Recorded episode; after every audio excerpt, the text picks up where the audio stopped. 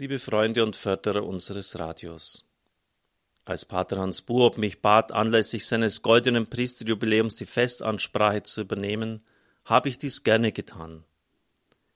Es sollte um die Evangelisation gehen, die ihm so sehr am Herzen liegt und die heute offensichtlich so wenig Frucht bringt, trotz vieler Bemühungen. Warum dem so ist, habe ich versucht anhand einiger biblischer Beispiele aufzuzeigen. Wir haben uns mittlerweile an das Selbermachen so sehr gewöhnt, dass für das Wirken Gottes kaum mehr Raum bleibt. Dies ist zumindest meine Beobachtung und Wahrnehmung. Letztlich geht es um unsere Hingabe an den Herrn, um das Vertrauen. Nur im Vertrauen auf den Herrn und den Schutz der Gottesmutter haben wir den Schritt in die digitale Zukunft des Radios gewagt, obwohl dies mit einigen finanziellen Risiken behaftet ist. Erstmals kann unser Radio in der Hälfte unseres Landes mit einem Gerät, das weniger als 50 Euro kostet, empfangen werden. Ein historischer Schritt. Nun liegt es an Ihnen, diese Chance zu ergreifen und ein solches Gerät zu erwerben, für sich für jemand im Freundes- und Bekanntenkreis, im Altersheim oder jemand, der krank ist. Die Erfahrung vieler Länder der Weltfamilie, auch einiger europäischen Nationen, zeigt, dass eine Breitenwirkung der Evangelisation nur dann möglich ist, wenn der Empfang leicht gegeben ist. Diese Gelegenheit sollen und müssen wir nützen. Vergelt's Gott für jedes Gebet und jede Hilfe. Nun aber der Live-Mitschnitt aus der Klosterkirche in Mayingen vom 16. Juli 2011, dem Fest der Gottesmutter vom Berge Karmel. Die Evangelientexte liest Monika Barget. Lieber Pater Hans, lieber Reinhard und ich füge hinzu auch lieber Gottfried, er hat sein 40-jähriges Jubiläum. Liebe Gäste hier in dieser Kirche, liebe Mitbrüder, liebe Zuhörer unseres Radios. Es war der Wunsch des Jubiläars, dass ich über Evangelisation spreche und nicht so sehr seine Person in den Mittelpunkt stelle. Ganz davon absehen werde ich nicht, aber ich möchte diesem Wunsch weitgehend entsprechen.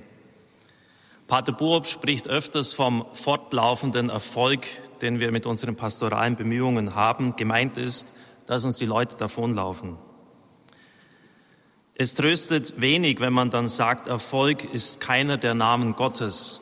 Denn Jesus war angesichts des Scheiterns seiner Mission in Bethsaida, Chorazin und Kapharnaum keineswegs stoisch gleichgültig, dass er das so hingenommen hätte. Er war zornig.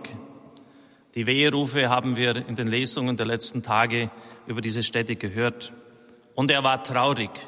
Er hat über Jerusalem geweint. Jerusalem, hättest du doch die Stunde deiner Gnade erkannt, weil du sie nicht erkannt hast, wirst du zerstört werden. Mein Vater wird dadurch verherrlicht, dass ihr reiche Frucht bringt. Die Verherrlichung des Vaters geschieht dadurch, dass wir Frucht bringen. Das Gleichnis vom Seemann beinhaltet auch diese Fruchtbarkeit. Wir sind dazu bestimmt, diese Frucht zu bringen. Ich möchte anhand biblischer Beispiele ein bisschen nachspüren, warum das in erschreckender Weise trotz eines enormen Einsatzes und gewisser Ausnahmen heute oft so wenig der Fall ist. Ich glaube, dass nur, wenn man einmal eine gewisse Analyse, auch mag diese schmerzlich und schonungslos sein, darlegt, den Weg aus der Krise herausfindet. Als Methode habe ich mir ausgewählt, biblische Stellen auszuwählen, die ich dann versuche, ein bisschen auszulegen und in Kontext zu stellen. Die Rede vom Weinstock und den Reben, Johannes 15, 1 bis 8. Aus dem heiligen Evangelium nach Johannes. Ich bin der wahre Weinstock und mein Vater ist der Winzer. Jede Rebe an mir, die keine Frucht bringt, schneidet er ab, und jede Rebe, die Frucht bringt, reinigt er, damit sie mehr Frucht bringt. Ihr seid schon rein durch das Wort, das ich zu euch gesagt habe. Bleibt in mir, dann bleibe ich in euch. Wie die Rebe aus sich keine Frucht bringen kann, sondern nur, wenn sie am Weinstock bleibt, so könnt auch ihr keine Frucht bringen, wenn ihr nicht in mir bleibt. Ich bin der Weinstock, ihr seid die Reben. Wer in mir bleibt und in wem ich bleibe, der bringt reiche Frucht. Denn getrennt von mir könnt ihr nichts vollbringen. Wer nicht in mir bleibt, wird wie die Rebe weggeworfen und er verdorrt. Man sammelt die Reben, wirft sie ins Feuer und sie verbrennen. Wenn ihr in mir bleibt und wenn meine Worte in euch bleiben, dann bittet um alles, was ihr wollt. Ihr werdet es erhalten. Mein Vater wird dadurch verherrlicht, dass ihr reiche Frucht bringt und meine Jünger werdet. Liebe Gäste, liebe Zuhörer, lieber Pater Hans, in diesem kurzen Abschnitt ist zehnmal im griechischen Text das Wort Männein enthalten, bleiben in.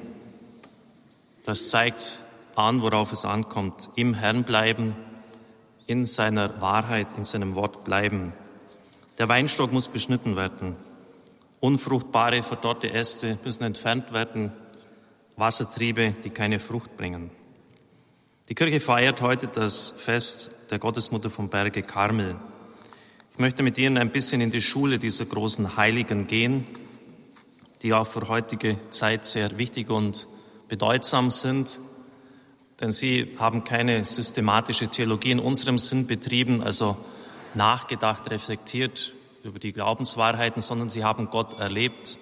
Sie haben Erfahrungswahrheit, Erfahrungswissen beschrieben.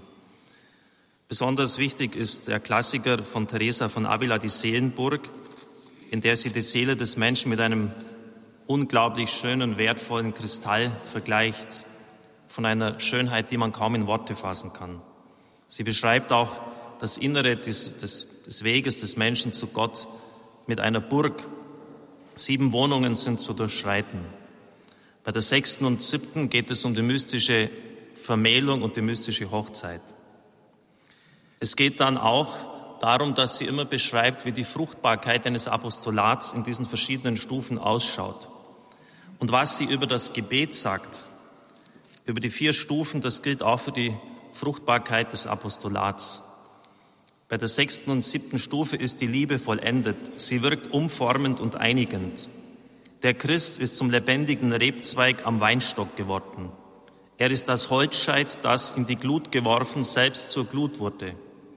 Die Vereinigung ist im Seelengrund vollzogen, in der Substanz der Seele. Diese Einigung führt zu einem gewissen Grad einer Gleichheit zwischen Gott und der Seele, da Gott die Seele in sich aufgenommen hat. Der Wassertropfen hat sich in den Ozean geworfen.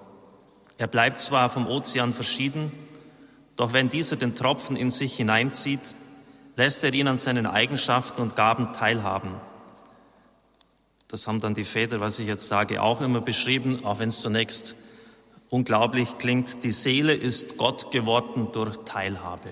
Im Petrusbrief heißt es ja, wir haben Teil am Wesen Gottes. Und dann kommen die verschiedenen Möglichkeiten, wie man eine Bewässerung eines riesigen Landes, das man vor sich hat, bewerkstelligen kann. Nochmals, sie vergleicht das mit den Stufen des Gebets, aber auch mit der apostolischen Fruchtbarkeit. Ich meine, so Teresa von Avila, dass die Bewässerung auf vierfache Weise geschehen kann. Entweder schöpft man das Wasser mit großer Mühe aus einem Brunnen, da können Sie lang unterwegs sein, wenn Sie das aus dem Brunnen wieder raufholen müssen und die Wege zu gehen haben. Oder man schöpft es, wie ich selbst schon öfter getan habe, mit geringerer Mühe und in größerer Menge mit Hilfe eines Schöpfrades, das man dreht. Ist schon erfolgreicher, aber man muss halt auch das Rad drehen. Oder man leitet das Wasser aus einem Fluss oder einem Bach in den Garten, was noch besser ist, weil die Erde dadurch mehr befeuchtet wird. Ist natürlich jetzt kaum mehr vergleichbar mit der Mühsal des Anfangs. Aber es gibt noch eine vierte Art wie man den Garten bewässern kann. Endlich geschieht die Bewässerung durch einen ergiebigen Regen. Dann bewässert der Herr ganz ohne unser Zutun und das ist unvergleichlich besser als alle anderen vorherigen Bewässerungsarten, die ich genannt habe. Das vierte Wasser, wie sie es nennt, bewirkt manchmal die vollständige Vereinigung oder sogar die Erhebung des Geistes. Dabei zieht der Herr, Zitat, die Seele an sich, gleich wie die Wolken die Dünste der Erde an sich ziehen. Er hebt sie ganz zu sich empor. Man kann also die Formel aufstellen, je heiliger jemand ist, desto größer ist die Fruchtbarkeit. Gott selbst wirkt in der Tiefe der Seele dieses Menschen. Natürlich erfolgt sofort die Reinigung. Man spricht von der umwandelten Vereinigung. Wie ich schon sagte, müssen schmerzliche Einschnitte vorgenommen werden und alle Äste abgeschlagen werden, die keine Frucht bringen. Und das tut weh. Aber nur so kann man eigentlich die Fruchtbarkeit der ganz großen Heiligen verstehen. Denn diese haben viel Zeit für das Gebet eingesetzt, viel Zeit, viele Stunden am Tag. Und doch waren sie nach außen hin unglaublich aktiv und haben viel bewegt. Bernhard von Clairvaux hat zu Lebzeiten 69 Klöster gegründet. Überlegen Sie sich mal, was das heißt. Da muss Grund gekauft werden, da müssen Leute gefunden werden, die das betreiben, geeignete Äbte eingesetzt werden. Aus dem Werk von Don Bosco sind zu Lebzeiten 8000 Priester hervorgegangen, zu Lebzeiten dieses Heiligen. Hier sehe ich auch den heiligen Antonius von Padua mit der Monstranz dargestellt. Er ist der Patron unserer Pfarrei in Balderschwang. Ihm ist es zu verdanken, dass ganze Länder, Südfrankreich, die Lombardei für die katholische Kirche gehalten werden konnten, dass sie nicht an die Heretiker verloren gegangen sind. Voraussetzung ist, wie ich schon sagte, eine unglaubliche Offenheit auf den Herrn hin und dass man das Wesentliche und das Richtige tut. Johannes vom Kreuz schreibt, das sollen die, Zitat, ach so aktiven Bedenken, die mit ihrem Gepredigt und ihrem ganzen äußeren Gewerkel der Welt zu dienen meinen. Sie sollten daran denken, dass sie der Kirche viel mehr nützten und Gott viel mehr Freude bereiteten, wenn sie wenigstens einen geringen Teil der dafür verwendeten Zeit betend mit Gott verbringen würden, selbst wenn ihr Gebet noch sehr armselig wäre. Der Zuwachs an geistiger Kraft, den sie darin geschenkt bekämen, würde sie befähigen, mit einer einzigen Aktion mehr und mit weniger Verausgabung ihrer Kräfte zu bewirken, als mit ihren tausend anderen. Was sie tun, heißt sich abplagen und doch so gut wie nichts, mitunter überhaupt nichts zustande zu bringen, wenn nicht gar Schaden anzurichten. Verstehen Sie, was bei den Heiligen vor sich gegangen ist? Die haben zur richtigen Zeit mit wenigen Aktionen punktgenau das Richtige getan. Das hat was mit der Unterscheidung der Geister zu tun. Wenn der Zeitpunkt nicht richtig ist, das habe ich selber auch schon oft erlebt in unserem Radio, da können Sie gegen die Wand rennen und gegen die Tür rennen, so viel Sie wollen. Wenn der Herr die Tür nicht aufgemacht hat, ist alles vergeblich. Darauf kommt es an. Nicht irgendetwas Gutes zu tun, sondern das, was der Herr in diesem Augenblick will und zu dem Zeitpunkt, den er festlegt. Und dazu müssen Sie sich in der Gegenwart des Herrn halten, damit Sie das erkennen. Ich möchte Sie fragen, wann haben Sie das letzte Mal eine Predigt gehört oder eine Ansprache eines Bischofs, wo er dargelegt hat, dass wir nichts dringender brauchen als Heilige und dass da ein Zusammenhang besteht? Der große Mariologe, der uns die Verehrung der Mutter Gottes geschenkt hat in seinem Grinium von Montfort, hat gesagt, für unsere Zeit, der Herr wird für diese Zeit große Männer schicken, ich ergänze auch große heilige Frauen, welche die Kirche wieder erneuern werden. Und deshalb hat er im 18. Jahrhundert schon um gebeten, dass wir täglich darum beten sollen, dass der Herr diese Leute uns schickt, Deshalb ist das der erste und wie ich meine auch ganz fundamentale Punkt. Es brauchen gar nicht so arg vieles sein, wenn Sie den heiligen Franziskus und das Wirken in seiner Zeit anschauen. Aber wir sollen darum beten, dass diese Leute geschickt werden und dass sie bereit sind, auch diese Reinigung, die der Herr ihnen vornehmen will, zu vollziehen. Und wesentlich von ihnen wird dann die Erneuerung der Kirche ausgehen. Das ist mein erster Punkt, apostolische Fruchtbarkeit und Heiligkeit, Pater Hans wollte ja, dass ich über Evangelisation spreche, sind direkt zueinander proportional. Wir brauchen nichts dringender als Heilige. Und die kann man natürlich nicht in der Retorte machen, aber man kann dafür beten. Aus dem heiligen Evangelium nach Markus. Und er sprach lange zu ihnen und lehrte sie in Form von Gleichnissen. Bei dieser Belehrung sagte er zu ihnen, Hört, ein Sämann ging aufs Feld, um zu säen. Als er säte, fiel ein Teil der Körner auf den Weg, und die Vögel kamen und fraßen sie. Ein anderer Teil fiel auf felsigen Boden, wo es nur wenig Erde gab, und ging sofort auf, weil das Erdreich nicht tief war. Als aber die Sonne hochstieg, wurde die Saat versenkt und verdorrte, weil sie keine Wurzeln hatte. Wieder ein anderer Teil fiel in die Dornen, und die Dornen wuchsen und erstickten die Saat, und sie brachte keine Frucht. Ein anderer Teil schließlich fiel auf guten Boden und brachte Frucht. Die Saat ging auf und wuchs empor und trug dreißigfach, ja sechzigfach und hundertfach. Und Jesus sprach, Wer Ohren hat zum Hören, der höre. Die biblischen Beispiele, liebe Gäste, liebe Zuhörer, die ich ausgewählt habe, handeln von Fruchtbarkeit. Wenn wir im Weinstock bleiben, die Verbindung mit Christus da ist und wenn wir bereit sind, die Reinigungen, die er an uns vornimmt, zu ertragen, bringen wir diese Frucht. Zehnmal Männein, bleibt in mir. Das heißt auch, nehmt euch Zeit für die Beziehung zu mir, kultiviert sie, opfert sie nicht der Hektik auf. Jetzt ist wiederum die Rede von einer Fruchtbarkeit, von einer Saat, die aufgeht. Dazu muss man wissen, wie man in der Antike gesät hat. Man hat nämlich die Saat vor dem Pflügen vorgenommen. Bei uns ist es ja umgekehrt herum. Das heißt, der Seemann ist über das ungepflügte Stoppelfeld gegangen. Nun erst wird begreiflich, warum er auf den Weg sät. Absichtlich besät er den Weg, den wohl die Dorfbewohner über das Stoppelfeld getreten haben, weil er mit eingepflügt wird. Absichtlich sät er auf die Dornen, die vor dort auf dem Brachfeld stehen, weil auch sie mit umgepflügt werden. Und das Saatkönner auf das Felsige fallen, kann jetzt nicht mehr überraschen. Die Kalkfelsen sind von dünner Ackerkrume bedeckt und haben sich kaum oder gar nicht vom Stoppelfeld abgehoben. Was dem Abendländer als Ungeschick erscheint, erweist sich für palästinensische Verhältnisse als Regel. Aber das Tröste und Entscheidende dieses Gleichnisses ist, dass nicht das Verlorengehen, sondern die Fruchtbarkeit, die trotzdem entsteht. Am Schluss ist von der Erntezeit die Rede. Wir haben ein Kontrastgleichnis vor uns. Zunächst die vielfach erfolglose Arbeit des Seemanns.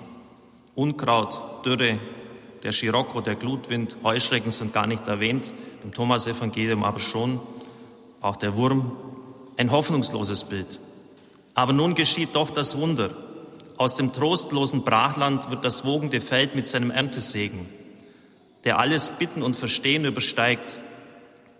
Mit der Ernte wird wie so oft der Einbruch des Königsreiches Gottes verglichen.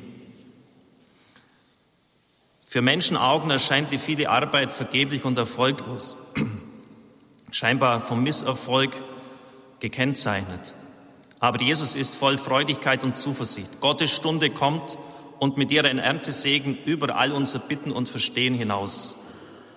Den hoffnungslosen Anfängen, so schreibt Joachim Jeremias, verspricht er das herrliche Ende. Das heißt, es ist ein Gleichnis der Ermutigung. Die Widerstände sind da und es wird Verluste geben. Aber es wird die Fruchtbarkeit geben und sie wird viel größer sein. Entscheidend ist das Saatgut. Der Herr sagt, es ist das Wort Gottes. Reflektieren wir einen Augenblick, welche Kraft dieses Wort hat. Ich habe es selber einmal erlebt, als ich am 1 Petrus 1.23 in einer schwierigen Situation meines Lebens sozusagen hängen geblieben bin. Ihr seid neu geboren worden, nicht aus vergänglichem, sondern aus unvergänglichem Samen, aus Gottes Wort, das lebt und das bleibt. Himmel und Erde werden vergehen, aber meine Worte werden nicht vergehen.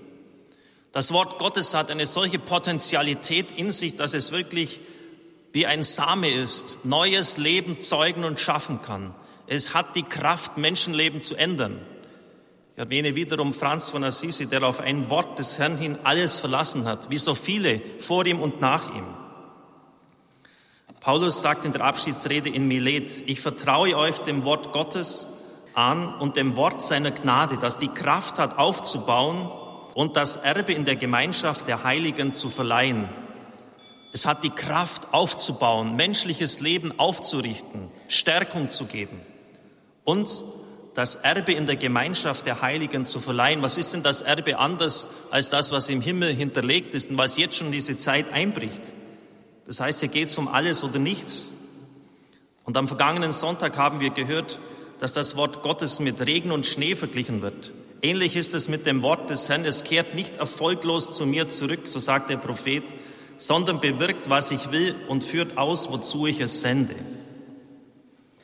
Dann stellt sich natürlich die Frage, wenn die Saat, wenn das Wort Gottes eine solche Kraft hat, eine solche Qualität in sich trägt, warum bringt es dann nicht auch die Frucht hervor, trotz aller Verluste, die wir zu erleiden haben?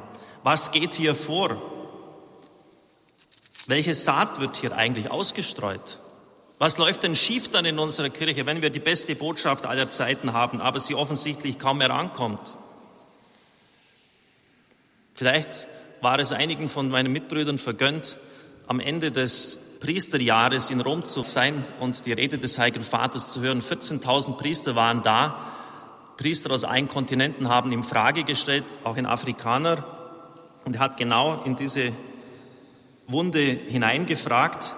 Der Papst hat sein Manuskript zur Seite gelegt und hat völlig frei, wie immer, perfekt und druckreif gesprochen. Die Versuchungen der heutigen Zeit sind wirklich groß. Vor allem setzt sich das sogenannte moderne Weltbild, Klammer auf, Bultmann, durch, das zu einem Kriterium wird für das, was möglich ist oder nicht. Und gerade mit diesem Kriterium, dass alles so wie immer es ist, sein wird, dass alle historischen Ereignisse von derselben Art sind, schließt man die Neuheit des Evangeliums aus. Man schließt das Einbrechen Gottes in diese Welt aus, die wahre Neuheit, welche die Freude unseres Glaubens ist. Das möchte ich ein bisschen verdeutlichen. Das heißt, man hat die historischen Geschichtswissenschaften transponiert in die Bibelwissenschaft und geht davon aus, dass immer der Gang des Geschehens, das sagte der Papst wörtlich hier, der gleiche ist. Damit ist natürlich für das Wunder kein Platz mehr. Mit anderen Worten, wir haben es mit nichts anderem als einer völlig rationalistischen Herangehensweise an die Heilige Schrift zu tun, in der alles Übernatürliche ausgemerzt wird. Ich verfolge Theologie seit 1946, so der Papst. Ich habe im Januar 46 begonnen, Theologie zu studieren und drei Generationen von Theologen erlebt und ich kann sagen, die Thesen, die zu jener Zeit und dann in den 60er und 80er Jahren ganz neu waren, absolut wissenschaftlich, fast absolut dogmatisch, sind in der Zwischenzeit veraltet und gelten nicht mehr. Viele von ihnen erscheinen fast als lächerlich. Das heißt, den Mut haben, der scheinbaren Wissenschaftlichkeit Widerstand zu leisten, sich nicht allen Thesen des Augenblicks unterwerfen, sondern wirklich ausgehend vom großen Glauben der Kirche zu denken, der zu allen Zeiten gegenwärtig ist und uns den Zugang zur Wahrheit eröffnet. Vor allem auch nicht zu denken, dass die positivistische Vernunft, welche die Transzendenz ausschließt, die wahre Vernunft ist.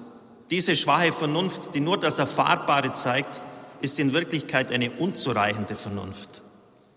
Liebe Brüder und Schwestern im Herrn, ich möchte das ein bisschen verdeutlichen, was der Papst dir mit gelehrigen Worten gesagt hat.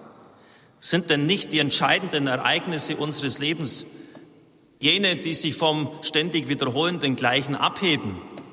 Die Erfahrung einer ersten Liebe, entscheidende Begegnungen, und deshalb kann ich doch nicht sagen, nur das, was quantifizierbar ist, die Maßrelation des Messbaren ist entscheidend. Das ist doch ein, eine völlige Vereinengung unserer Wirklichkeit und dessen, was wir wahrnehmen. Ich kann und darf das doch nicht hernehmen, um die Heilige Schrift zu beurteilen.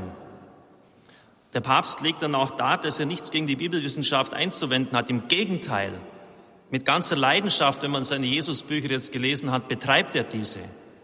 Aber wogegen er sich wendet, das ist diese rationalistische Vereinengung, dass nur das möglich ist und wirklich ist, was wir mit unseren Sinnen messen, erfahren und beurteilen können. Alles andere wird dann gestrichen.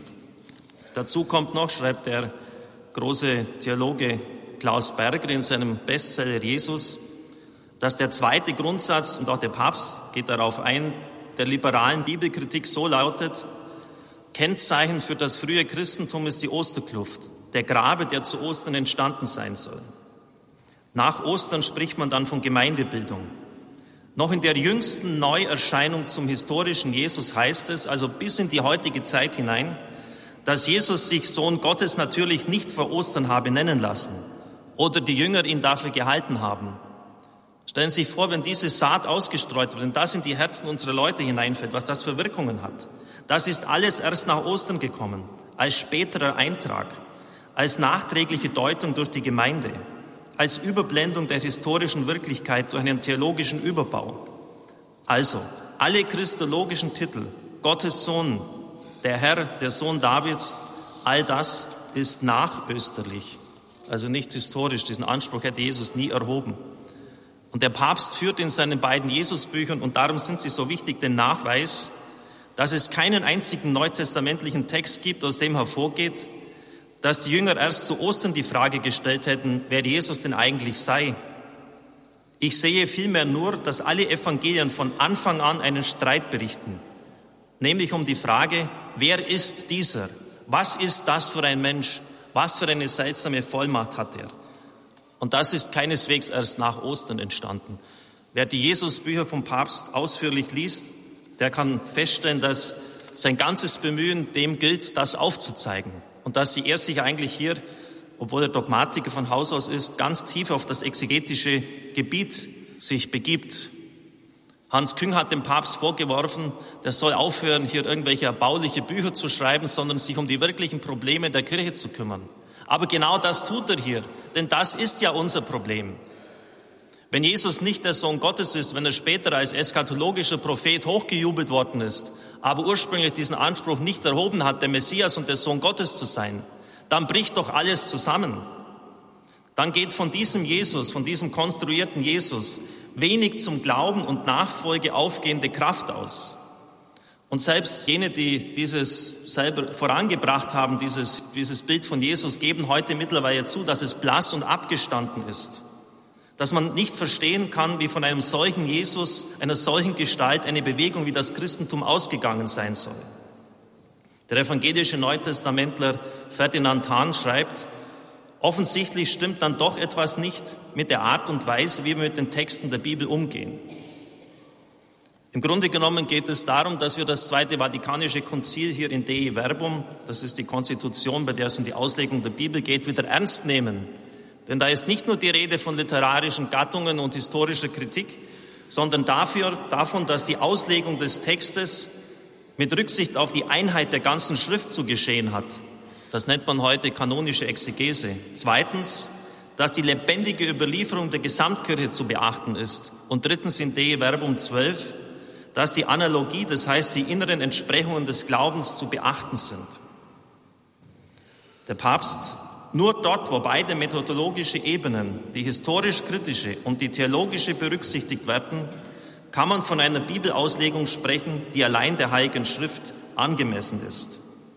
Das heißt, wenn wir, und das ist leider heute schon in das Grundwasser der Auslegung eingeflossen, wenn wir eine solche Saat aussehen, bei der Jesus nur ein nettes, antikes Vorbild ist, wie Sokrates und andere, dann brauchen wir uns doch nicht wundern, dass die Jugendlichen heute sagen, warum soll ich dem der nachfolgen? Wenn er nicht diese Kraft und diese Mächtigkeit hat, kann er mir in meiner Not auch nicht helfen. Und diese Saat, wenn man eine solche Saat aussieht, wird den Widerständen des Lebens keine Kraft entgegensetzen können. Und dann geht die Frucht auch nicht auf. Und deshalb diese, sind diese Bücher, die der Papst hier geschrieben hat, von einer unglaublichen Bedeutung für die gesamte Kirche. Und ich bitte darum, auch wenn das, sie sind manchmal nicht leicht zu lesen, ich bitte darum, dass Sie sich die Mühe machen, das zu studieren. Sie werden die Gestalt unseres Herrn Jesus Christus ganz neu in einer viel größeren Tiefe verstehen. Wir bei unserem Radio legen Sie deshalb immer auch aus und versuchen Sie den Menschen zu erschließen. Deshalb das Zweite, anhand dieses Saatgleichnisses, warum die Saat so wenig aufgeht. Wir müssen genau hinschauen, was da eigentlich ausgesät wird und uns zu überlegen, warum die Saat offensichtlich bei weitem nicht mehr die Kraft hat. Vielleicht hängt es auch mit uns und unserer Art, wie wir das Evangelium behandeln, zusammen. Und dann müssen wir uns ändern. Die Mittel hierzu sind uns in die Hand gegeben. Im dritten Abschnitt und letzten Abschnitt geht es mir dann um die Aussendung der Jünger und mir scheint das das mit Abstand Wichtigste zu sein. Aus dem heiligen Evangelium nach Matthäus. Diese zwölf sandte Jesus aus und gebot ihnen, geht nicht zu den Heiden und betretet keine Stadt der Samariter, sondern geht zu den verlorenen Schafen des Hauses Israel. Geht und verkündet, das Himmelreich ist nahe, heilt Kranke, weckt Tote auf, macht Aussätzige rein, treibt Dämonen aus. Umsonst habt ihr empfangen, umsonst sollt ihr geben. Steckt nicht Gold, Silber und Kupfermünzen in euren Gürtel. Nehmt keine Vorratstasche mit auf den Weg, kein zweites Hemd, keine Schuhe, keinen Wanderstab. Denn wer arbeitet, hat ein Recht auf seinen Unterhalt. Liebe Brüder und Schwestern im Herrn, sicher ist es Ihnen schon aufgefallen, dass nicht wenige Weisungen des Herrn ausgesprochen unvernünftig sind. Man kann sogar einen Grundzug seines Handelns hier erkennen. Geht, zeigt euch den Priestern, sagte zu den Aussätzigen. Sie hätten ein Wort der Macht erwartet. Ich will es, seid rein. Wozu sollen zu den Priestern gehen? Sie haben weiterhin Aussatz. Fünf Brote und zwei Fische, was ist das für 5000 Männer, die Frauen und Kinder noch gar nicht dazugerechnet? Und der Herr sagt, fangt schon mal an auszuteilen. Würden Sie das machen? Wenn Sie fünf Brote und zwei Fische haben und 5000 Leute vor sich? Fahrt noch einmal hinaus auf den See. Jeder Fischer weiß, dass er am helllichten Tag nichts fischen kann. Die Fische sind dann in der Tiefe, haben sie in die Kälte zurückgezogen. Sie sind müde nach einer erfolglosen, anstrengenden Nacht. Und der Herr mutet ihnen zu, noch einmal hinauszufahren. Es ist unsinnig, das zu tun. Es wäre jetzt ein falsches Gottesbild anzunehmen, dass der Herr die Jünger vorführen wollte, ihnen nur zeigen wollte, wie blöd sie sind und dass ihm aber alles möglich ist. Sie sollten lernen, dass ihre begrenzten Möglichkeiten nicht die Möglichkeiten Gottes sind. Ihre Maßstäbe sind nicht die von Gott. Sie sollten es lernen, sich darin einüben, mit der Möglichkeit Gottes ernsthaft in ihrem Leben zu rechnen. Und das heißt, abzusehen auch von der eigenen Lebens- und Berufserfahrung und manchmal auch vom scheinbar gesunden Menschenverstand. Nur so werden sie ihre Missio ad gentes, ihre Sendung zu den Völkern bestehen können. Nur so werden sie erfolgreich sein. Der Apostel Paulus wollte, das wissen Sie ja vielleicht, in Asien missionieren. Dann erschien ihm in der Nacht ein Mazedonier, ein Grieche und sagte, komm herüber und hilf uns. Man kann auch übersetzen und rette uns. Das war eine Vision von weltgeschichtlicher Bedeutung. Wenn der Apostel Paulus jetzt gesagt hätte, denn dann ging es ja um die Missionierung Europas, der Grieche stand ja für Europa. Wenn der Paulus jetzt gesagt hätte, aber meine eigenen Reisepläne schauen leider lieber anders aus, lieber Gott, dann wären die Völker Asiens missioniert worden. Ich kann mir auch vorstellen, dass die Jünger immer wieder in eine Situation der Überforderung hineingekommen sind. Und sie konnten das nur bestehen, indem sie wirklich gehorsam waren dem Herrn und seinen Möglichkeiten, die nun mal die Unsinn unendlich übersteigen, sich anvertraut haben.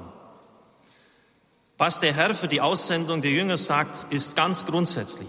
Sie sollen in Armut und Bedürfnislosigkeit hinausgehen. Man wundert, dass er ihnen noch das Hemd an dem Leib lässt. Nur auf den Boten und seine Botschaft kommt es an. Nichts soll davon ablenken.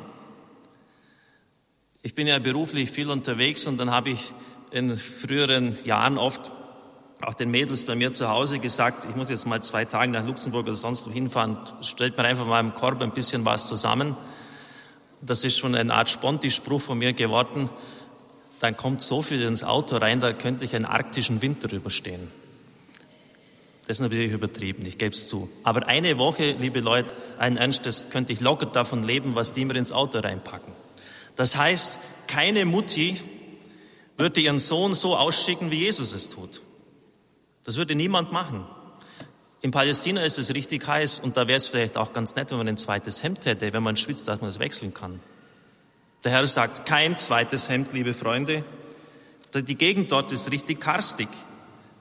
Wenn Sie da keine Schuhe haben, dann können Sie diese Gebiete gar nicht betreten. Keine Schuhe, liebe Freunde, keine Vorratstasche, kein Geld. Man wundert sich, dass Ihnen das Hemd noch auf dem Leib lässt. Und die Bitte um das tägliche Brot ist ganz real zu verstehen. Das heißt, sie sind auf die Gunst der Menschen angewiesen und auf die Vorsehung des Vaters. Und darauf kommt es an, nicht auf den Apparat, nicht auf die äußeren Machtmöglichkeiten, die wir haben, sondern auf das Vertrauen, das wir auf den Herrn setzen. Ich war so viel in Gremien unterwegs und habe so viel mit Gruppen und pastoralen Arbeitsgruppen gesprochen auch bei Stellen der Bischofskonferenz. Und ich kann Ihnen sagen, ich habe da so viel Müdigkeit, so viel Leere empfunden. Einer kam dann mal auf mich zu und sagte, endlich mal einer, der mit diesem Radio anpackt. Und es war Johannes Paul II., der 1989 nach der Kölner Erklärung die deutschen Bischöfe zu sich in den Vatikan bat. Und er sagte den Bischöfen, Kirche von Deutschland, das Versiegen der Berufungen in deinem Land legt Zeugnis gegen dich ab. Kirche von Deutschland, du darfst den Schwung der Botschaft, sind alles Zitate, nicht ich bin jetzt der Böse, der das vorliest, du darfst den Schwung der Botschaft nicht in endlosen Vorüberlegungen und Beschwichtigungen ersticken. Kirche von Deutschland, was einmal inspirierende Jugendbewegung gewesen ist, das droht in deinem Land zu einer selbstgenügsamen Institution zu werden.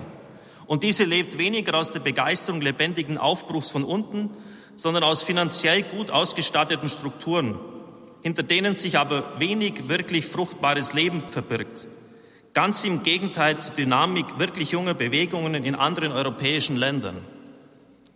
Kirche von Deutschland. Es ist notwendig, dass du wieder risikofreudiger und kritischer wirst. Kritischer dem scheinbar gesicherten und unerlässlichen. Risikofreudiger dem Möglichen gegenüber. Spontane Aufbrüche werden immer ihre Schwierigkeiten und ihre Probleme haben. Aber die Misslichkeiten, die dabei entstehen, können es nicht rechtfertigen, dass du den Geist auslöschst, wo er aufbrechen will. Löscht den Geist nicht aus, wagt mutige Offenheit. Kirche von Deutschland, du stehst in der Gefahr zu falschen Kompromissen, zu einer falschen Identifikation von Kirche und Gesellschaft. Wer so viele Dienste in der Gesellschaft übernommen hat, muss um die Wahrung seines ureigenen Auftrags besorgt sein.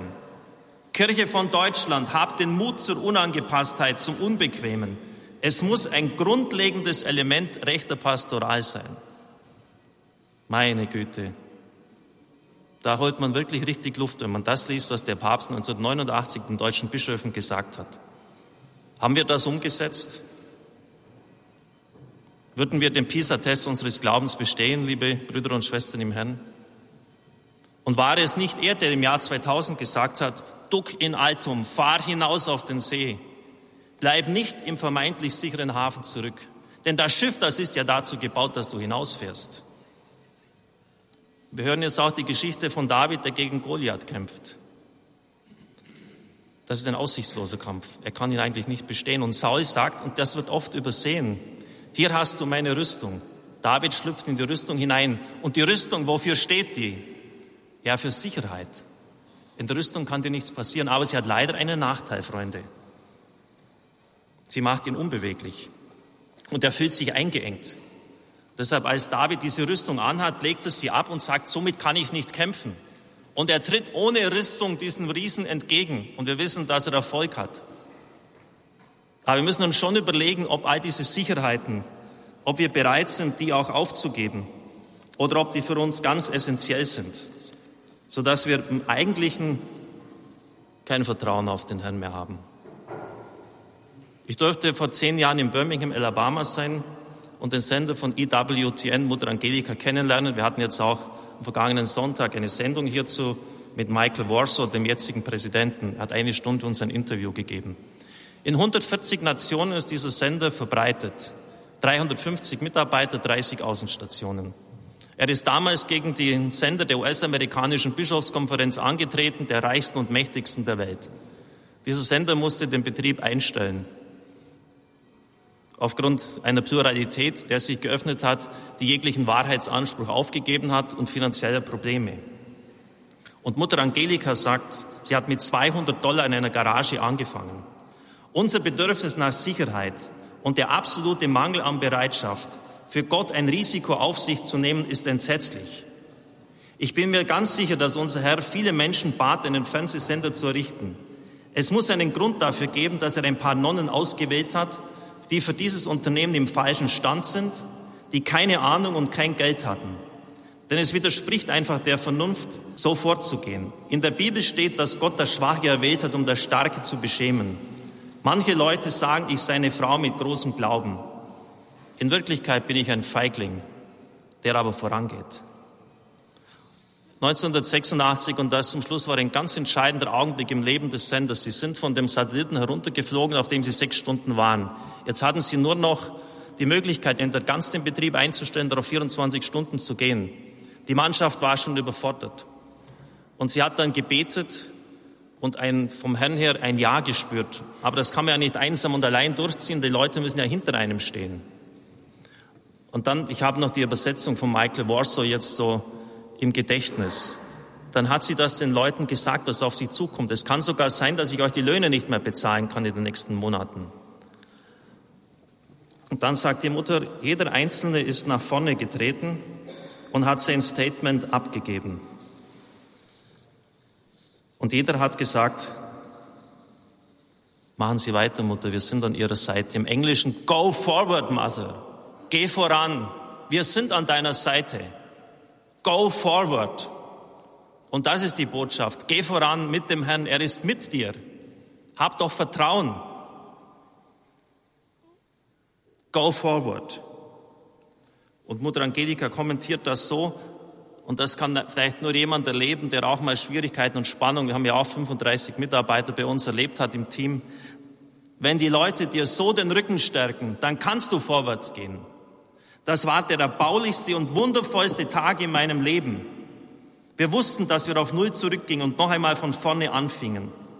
Ich sage Ihnen, das war der erbaulichste und schönste Tag meines Lebens. Wenn Leute miteinander zusammenstehen für ein Ziel der Evangelisation, auch wenn es Wagemut erfordert, auch wenn es schwierig ist.